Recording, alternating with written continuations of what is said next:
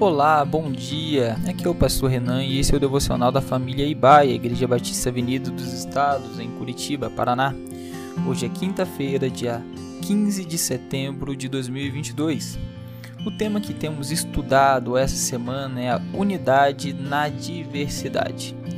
E o texto que iremos meditar hoje se encontra em Atos, capítulo 4, versículo 32 e 33, que nos diz: Da multidão dos que creram, uma era a mente e um o coração.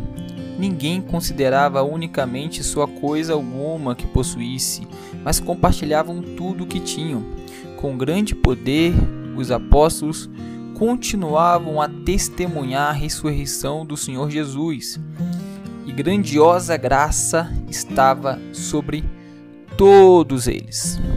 A unidade da igreja de mente e coração isto é, a unidade da igreja estava fortalecida por meio de um compromisso firme de amizade e cooperação. A palavra de Deus nos mostra em diversos textos, assim como nesse texto, que a comunhão, a unidade, ela vai muito mais, ela vai muito além do que estar junto em um momento de culto ou de um momento de fraternidade. Se encontra principalmente nos momentos de dificuldade, nos momentos de conflito, nos momentos onde a, o sofrimento, a angústia se faz presente. É quando nos movemos um pelo outro.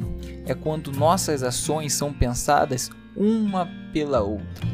Não agimos somente em nosso favor, mas também em favor daqueles que são um conosco, que junto, seja na igreja local, seja na igreja universal, forma com cada um de nós o corpo de Cristo. Nós obedecemos a cabeça que é Cristo Jesus e a unidade da igreja, essa de mente e coração, se encontra quando nos movemos um pelos outros.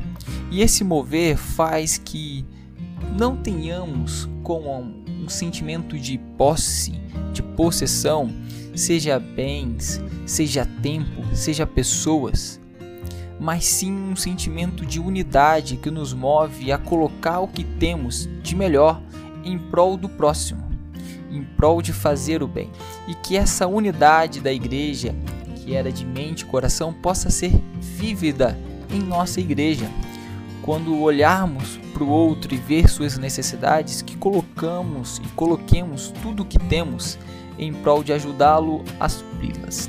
É isso que desejamos, é isso que pedimos a Deus, sabedoria e discernimento para que essa realidade faça parte de nossa igreja. Tenham todos uma excelente quinta-feira e que nesse dia possamos aprender a viver em unidade, como um de mente e coração. Que Deus abençoe a todos.